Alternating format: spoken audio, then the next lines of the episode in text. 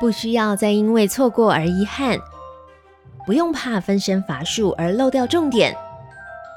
抓稳喽！T.O. 传送门带你回到最精彩那一刻。Hello，各位听众，大家好，我是 Momo。TechOrange 科技报局举办二零二三 AIoT 智慧制造生态系论坛，以数据营运、供应链韧性、AI 智慧生产线三大主轴切入。找出不确定时代的生存关键。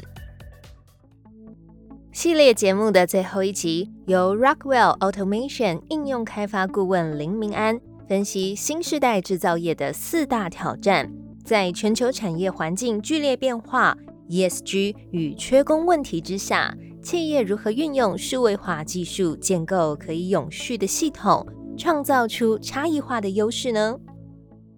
尤其是今年台湾一直在讨论的一个 ESG 的议题，包含台湾这几年的措施，不管是整个国际啊、国际组织在做的，甚至说台湾的政策，很多厂房可能会遇到问题。今年很关键哦，电费先涨十到十五趴，再要求你每一年要减一趴以上的耗电量。那这个是针对一个环境的部分，所以这是很多厂房遇到很现实的问题。再来。在做 hiring 这这边，可能也很多企业有遇到问题。我今天有一个化工厂，有一个制造业，我有一个产线，然后产线上我想要 hire 人进来做一个制程分析，但我不想要在这个环境啊，这边有你知道就是锅炉，然后有那个设备，那为什么不能在办公室做 coding 呢？那这个可能是一个接下来在这个整个这个 hiring 的链，或者是整个产业链都会面临到的问题。那随着 ESG。在这几年对整个世界的影响，我相信很多产业都会遇到说，哎，员工越来越重视，呃，个人在那个工作上的安全，企业在整个社会的环境品牌价值，呃，都是很重要的一关键。那其实我们统整下来，这几年在产业上可能会面临到的问题，我大概归纳成四大类。第一个，数位化。数位化不只是原本的我从呃 level 零到 level 一，level 一到 level 二这样子，呃，我拿到 data 就好了。拿到 data，然后呢，我们不只是要收数据，而是我们要把这个数据为我所用。我数据收了进来，我要怎么去整合很多不同的平台？我要怎么去了解这样的数据，进而我去分析应用，回去回馈到我们整个生产系统，可以让生产系统更优化。那再来就是人力的问题。哦，今天可能我们今天想要 hire 一个制程的人才，制程人才他要懂制程，我懂这些呃，举例来说，我懂这个材料性质，那这个性质在怎样的操作，我可以去调制成参数。可是一个制程工程师，他就是制程工程师，你还要期待他也会一些 data science 啊，data processing 啊，然后最好还会 AI 啊，还会 ML，什么都会。我告诉你，这样的人才不是没有，只是很难。你不可能期待你每个制程工程师都能做到这样所有的问题。那除此之外，可能我们再去一些比较传统的化工厂，就像我刚刚提到的环境问题啊、操作问题，它没有一个有效的工具。到现在很多哦，比如说我要去做设备的维运，我的派工单都还是纸本的，然后纸本这样去管理，这样子对整个哦，就是呃，包括就业啊，新的人想要进这间公司，都会变成是一个很大的阻力跟障碍。再来是环境跟能源，讲到环境跟能源，就提到呃，今刚刚一开头讲的，包括电费的问题，包括企业形象的问题，更甚而知的是说，哎，比如说我们有一些领导的呃台台湾那些领导企业，比如说台积电，就有要求它的呃供应厂商需要有去做一些呃 ESG 的举措，比如说它需要呃使用绿电要达多少。然后他要可以去 tracking 他的碳排，他要怎么去计算他相关应的 ET？那这件事情就变成说，哎，如果你没有办法做到以上讲的这些东西，你就没有办法成为台英台积电的供应厂商。同样的，整个国际上有很多跨呃跨国的公司也开始对这一件事情有所要求。也就是说，我做了好，我今天做数据，我去提升我的产能。让我的产线效率越来越好，我产出了很多产品，但是我的产品在这个社会上，在这个国际上的商业呃供应链没有差异性，我没有没有碳排，没有那个，然后东西没有特别好，那你要拿什么去跟别人竞争？这个就是一个很关键的因素。再来，最后是在做整个包含一些管理呀、风险啊，我可能会有一些呃维运维护会比较高高成本。很多跨国公司，我可能 A A 公司，我不想要只卖在国内，我要卖到国外。就像刚刚呃很多呃演讲者都有提到的，我想要做一些跨国的维运，我要怎么去做？那 AR 辅助这个也是很夯的议题。再者就是说，我们刚刚收了这么多的 data。那 data 资讯安全，过去大家可能会觉得资讯安全是 IT 的事情，跟我们 OT 啊、厂房啊一点关系都没有。那个是呃网络攻击啊、治安那是他们的。但事实上，在这几年有越来越多大家开始发现，哇，这些 OT 厂商他们 OT 的工厂，我根本没有在防这个治安的东西。那我一个什么东西随着呃你的员工的 USB 啊，随着你的电脑带进去啊，甚至说呃一个接网的缺口进来。哇，治安危机，然后你的数据就被绑架了，先付钱再说吧。这可能就是我们这几个在整个产业这几年可能会遇到的呃议题。所以以下接下来我也会针对这四个来去思考，说我们可以用怎样的架构想法去呃建构我们整个工厂的数位转型。第一个问题，就像我一刚开始说的，有时候并不是你没有数据。而是你收了数据，却没办法把这些数据统合应用。多很多公司都有说，哎，其实我这个收了数据，我这个设备里面有呃制程参数，然后我要加上整个空间的温湿度变化，然后加上我下游制成的东西。可是我可能这一段是分包给 A 厂商做，那一段分包给 B 厂商做。到了最后说，哎，奇怪，我都有哎，可是为什么我这个数据跟那个数据不能放在一起比较？比如说，我们今天在讨论呃能源消耗，好了，我可能会考虑到哦，我的工厂常务设备，我有一些变频器啊、冰机呀、冷却水塔，我各自针对产物，我去收那样的资料。可是产物的，我今天对于用电，真的只是产物这边的问题吗？那它跟产能有没有关系？我今天产能比较高的时候，我理所当然的用电也许比较高。但如果我这边 A A A 产线跟 B 产线，那明明产能都有呃产能都有差异，然后用电却一样的时候呢，我们不用考虑这个吗？这个就是我们要去考虑说，哎，可能我今天产物也要收资讯，嗯，在现场的生产设备这边我也要收资讯，然后到甚至说，哎，我去了解进一步的，比如说呃天气变化，比如说我储能系统，我可能就会影响说，哎，今天的天气啊，呃地区气候啊，温度湿度啊相关的变化。那甚至说，哎，比如说我可能进一步，我要去跟我的 supply chain 结合，哎，我现在这料件维修的状况怎么样？然后以至于到我的采购是不是要提早备料？这些都是跨的呃跨系统的资讯整合。那这样的资讯整合就蛮重要的。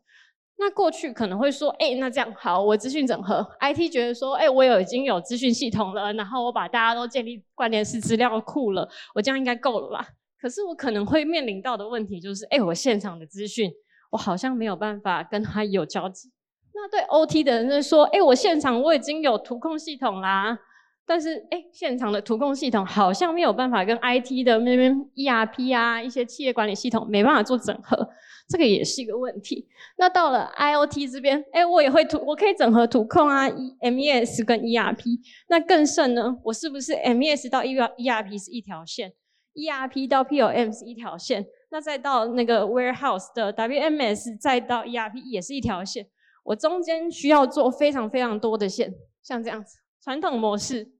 ，A 系统 device 到 ERP，OSS 到 POM，CRM 到 OTM，每一条系统我们之间都要建立一条线。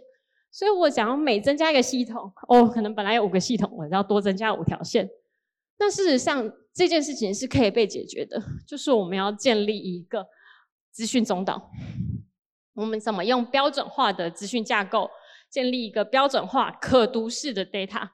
不知道各位有没有接触过现场的 POC tag？POC tag 上来，常常是有看没有懂。都要依靠大家自己去确实有效的分类，说，哎，这个是工厂一产线 B，产线 B 下边的设备 C，C 下面的东西，然后最后才找到。其实事实上，在要做相关的 search 或者是 maintain 的时候，你很难去比较说，哎，我想要比较我今天工厂进的呃机械手臂之间的表现什么？那我我实际上要搜寻机械手臂，我可能就会有困难。那这个就是我们甚至说这样的结果也会去影响说我采购决策，我怎么知道哪一个才是最适合我们公司的东西？我们讲好多好多好多数据，数据的量就是一个很关键的因素了。那一般在 IT 来说，大家习惯使用的比较偏向是呃关联式资料库，我把这个事件。跟相对应的的关系绑在一起，那我可以有一个很棒的呃连接关系去了解它的 table。但实际上在产线上，我们有时候也很需要类似像数据型资料库的方式，我才知道我的制程嘛。我可能这个数据是呃每一秒收一次，那个数据是每十秒收一次，我要怎么把这样子的不同的时间维度放在一起列出来去？发现我们的制程到底是怎么进行的？有没有什么东西是呃，可能是哦，今天就是因为温度呃没有控制好，或者湿度没有控制好，导致我们制程出了差错。这样子的时序型资料库，但实际上就像我刚刚说的，我一秒收一次，一秒收一次，一秒收一次，我们不用讲哦，很长远，一天就三千六百，然后一个礼拜呢，一个月呢，那这个数据量就会变得很惊人。所以我们针对数据。要怎么在它的一个小的 deviation 以内，我们去做适度的压缩？也就是说，像从第一个 raw data 进来之后，我们把一些 exception 拉掉，呃，一些呃不必要的抖动拉掉，再到一个说，哎，我们同一个变化趋势的中间线拉掉，反正最后展开大家看的差不多。就像举例来说，我们在做一个呃能源管理的时候，我们去考虑一个冷却水塔的温度。他可能哦，今天冷却水打正常操作的时候，一整天哇，我都是在十几度、十几度啊，那很棒。那十几度我记了一整天，十分钟取一笔都还是十几度，然后它可能没有没有太大的变化。那我是不是还要记这么多笔？还是我可以用更有效率的方式去管理我们的资料呢？如同林明安顾问分析，厂房的设备多元，数据也这么多，但是收集起来缺乏连接性。资讯处理的能力太过专业，具备标准化还有高可读性特色的平台，将会是企业最需要的关键。林明安更以大多数人都有感的例子来解释：把平台交付给客户之后，如果要微调，不用再千辛万苦找回原厂的工程师，从 OT 到 IT 的 Local No Code 平台，快速打造出最适化的数位架构。现场就能让第一线的使用者调整为适合的配置，才是最高效能。再来第二点的话，我们提到一个 data science，不是每一个人都要当 data scientist。我有制程工程师，我有设备工程师，他们有各自的专业。比如说产物的工程师，我印象很深刻，他们可能就可以告诉你说：“哎，我今天产物啊，呃，这个变频器怎么去做联控，怎么去做了解。”那这件事情。但是他可能没有呃 data science 背景，但他却懂得这个操作。但是他可能会有一些比较进阶的哦，不只是我要做做这个变频器的联控，我可能要进一步考虑的不只是呃冰水主机，我可能要去考虑其他东西怎么去做整合。那会不会也有其他我没考虑到的因素，会对于我们这样子的系统产生影响？就像制程，我很懂制程，但但是我不一定。有能力去做 AI ML 的后续分析，那这个就是我们希望可以达到的。我今天有一个标准化的 data platform，同时提供有效的分析工具，让你的产务工程师也可以有 data process 的能力，在它的 automation 的背景上面。也就是说，我们让厂制成的工程师确实的去做这制成，利用这样子工具去辅助他，而不是请他一定要，呃，你现在开始你要会写 Python，你要会写这样子的 R，，然后去做后续的分析，最后产出一个 model。每个人都是 ML 工程师。再来就是一个从 OT 到 IT 的 Local No-Code 资料整合界面。其实，嗯，Rockwell 这几年就是陆续一直来发展下来。我们很重视的一件事情就是，我们希望可以把我们的东西交付给客户，让客户自己去做编程。大家可能会遇到的一个状况是说，哎，我现场，我今天想要改一个参数，然后一个我想做一个 MES 改一个参数，然后发现哎，这个参数可能是当初在在谈的时候并没有放在参数列表里面，那不好不小心就变 hard coded 了，我就只好请我当初合作厂商进来再帮我做调整，或者是说，哎，我今天的制程可能有些微调整，我们经实验室发现哦，这个顺序可能要调转，那这个调转顺序这种事情好像规模很大。但其实也是可以被 configurable，就是我们可以就用可配置化的方式去做的。那我们借由这样子的辅助工具，希望可以去让我们的工程师、现场人员能够更有效率的去用相关的应用。那再来的话，这边我谈到的是一个软仪表的概念。软仪表我不知道大家之前有没有听过，其实就是针对我们现场的呃设备去建立一个它的 model。然后我们一些很多的参数 input 进去之后，呃，呈现出就我们预期它在一般的状况下会呈现出的 data 讯息。也就是说，比如说以这里为例，这个 soft sensing 我有一个趋势发展，如果理想上应该是这样做，那它一个发展上下的区间，那我们在实际上操作的时候有一个超出的状况，那为什么会超出？这个就可以变变成是一个异常现象，我们就可以做回报。那下面这一页我就要举我们过去做的一个 virtual sensing 的例子为例。上面的话是一个呃，我们在做一个跟厂商合作的一个智慧法件系统。那智慧法件它是它是做法件厂商，它卖法件到客户那边，它希望可以做更高端的市场。那他在做法件的时候，呃，就会有一些关键参数，这是他的 domain domain knowledge，也就是说对法件的了解。呃，我可能阀门尺寸啊、截面积啊，或者是一些不同阀的形式、做动形成，都会影响到实际的呃出口的流量。那借由我们跟他合作，我们协助他们建立他的那个 model 的模型，建起来之后呢，然后我们在实际上去操作之后，我们就可以确实的知道，以右边这个图为例。上面是他们呃新的一个法件，对上绿色的是我们预测的地方。那新的法件的资料呃跟预测是吻合的。那下面是一个他们从客户端回收的已经受侵蚀的法件，就发现法件是明显偏差于我们预期它应该有表现。那从这样的结果，还可以去判断说，哎，我今天的流量好像因为它是有一个 ring 的嘛，那它这个 type 可能是有侵蚀有损毁了。那我们进一步的。结合剩下的，比如说包含总运行时间啊、做动次数啊，总和而言，长期的数据下来，它就可以去做一个健康度的测试。那下面这边的话是一个气体分析仪，气体分析仪我们可以看到，红色是我们预测的东西，然后绿色是实际执行的状况。那包含不同的变化 pattern 开关。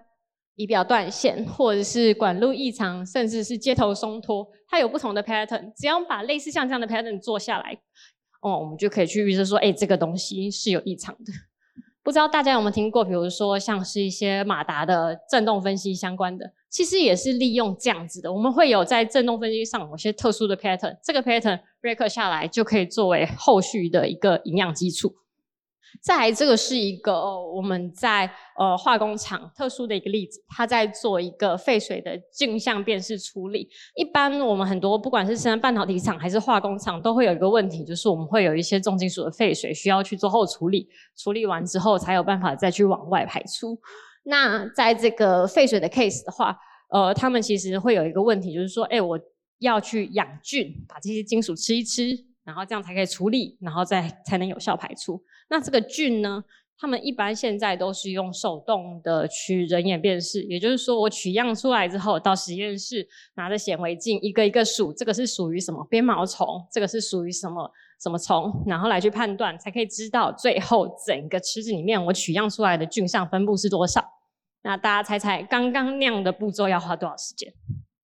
刚刚那样的步骤大概要花两到三个礼拜。而两到三个礼拜这样的时间内，我们甚至那一瓶试管就算冰在冰箱，还是有可能有菌死掉。现场的废水处理池也可能出现，呃，我已经哦淤泥堆积过多啊，或者是我已经菌都死掉了，所以我这这一池要全部重新再处理过。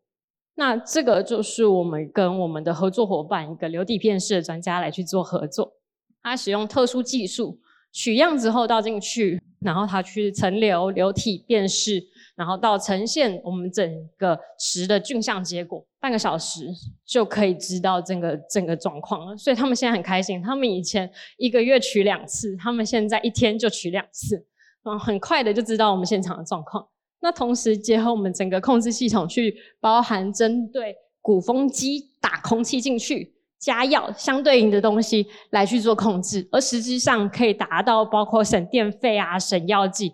那最重要的，我们省了很多那个出水的罚款，这一件事情就有效的改善了它整个菌相的呃处理。林明安顾问也举出协助台湾的法件制造商还有化工厂的实际案例，建立 AI 智慧模拟系统，运作模型，改善平均的复原时间。化工厂也优化了各项制成的数据分析，有效的降低支出。而制造业碳排的策略必须要纳入的五大考量，包含合规、节能、减碳、提高能源的稳健性、降低能源的成本。Rockwell Automation 又有什么解决方针呢？好，那第三个主题，近零排碳就是我们下一波的趋势，包含一些气候变迁、国际的。国内的策略，那它包含一些台塑企业自己有的 AI 元年减碳三件，然后到 TSMC 的二零五零碳综合计划，这个都是整个产业接下来趋势。要不管是成为它的供应链，或者是呃整个产业，可能都势必要搭上这台列车了。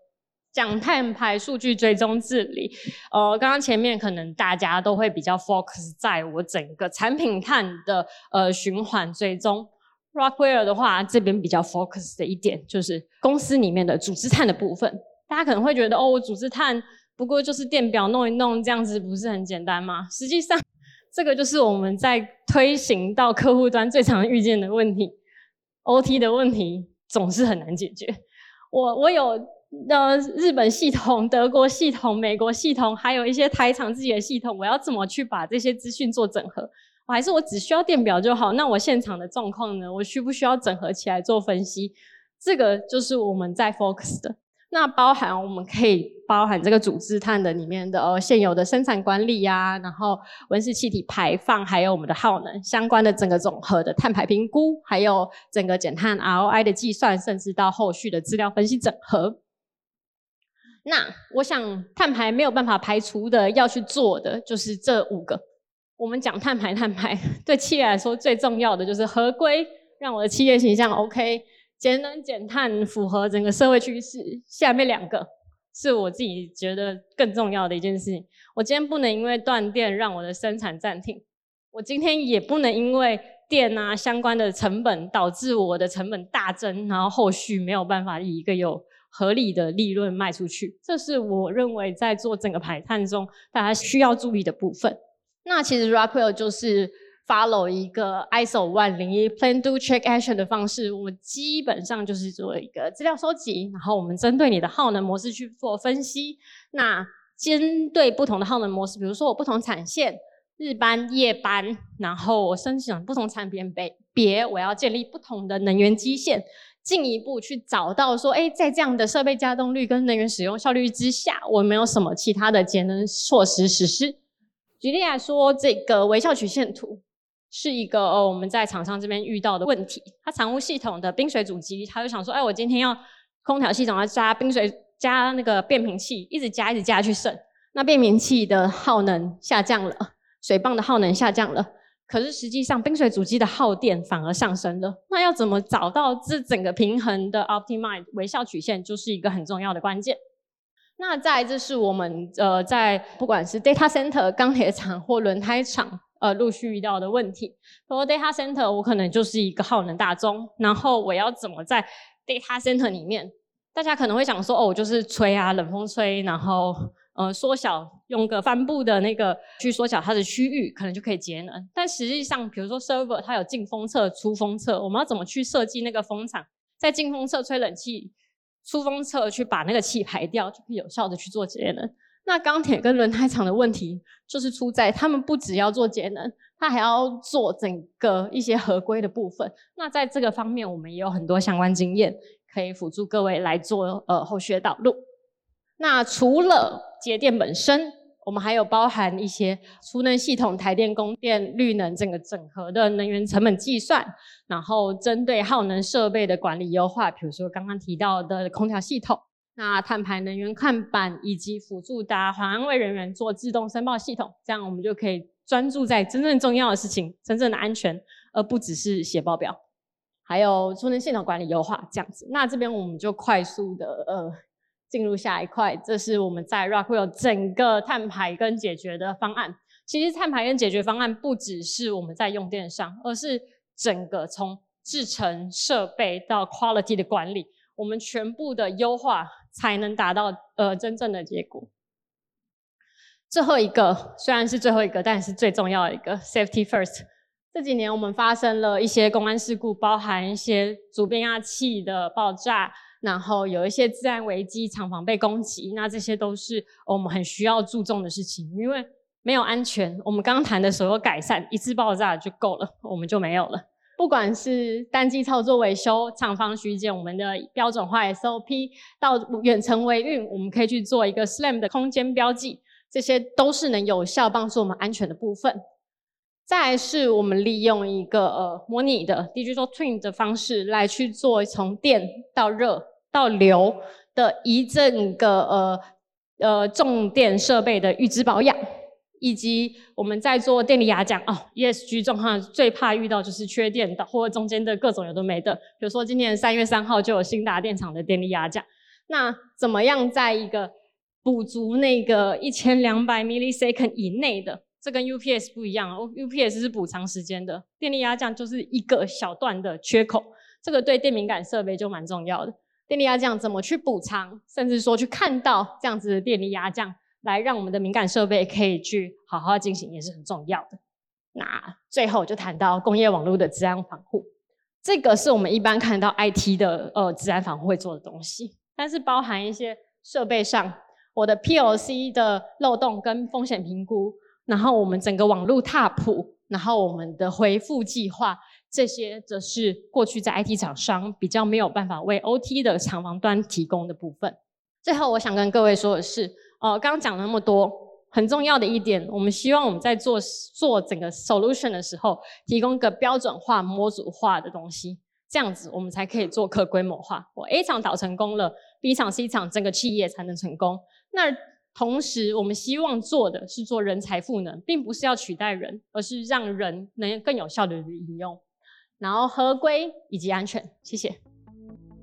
全球多数的国家还有大型企业纷纷都定出减碳、零碳的规范，除了自己规范自己，也要求相关的供应链厂商要一同遵守。除了近零碳排，公安、资安也是不得不注意的风险。企业只能透过强化数位韧性，才能在地缘政治、减碳挑战、供应链瓶颈问题冲击之下。落实永续营运的目标，保持动态平衡。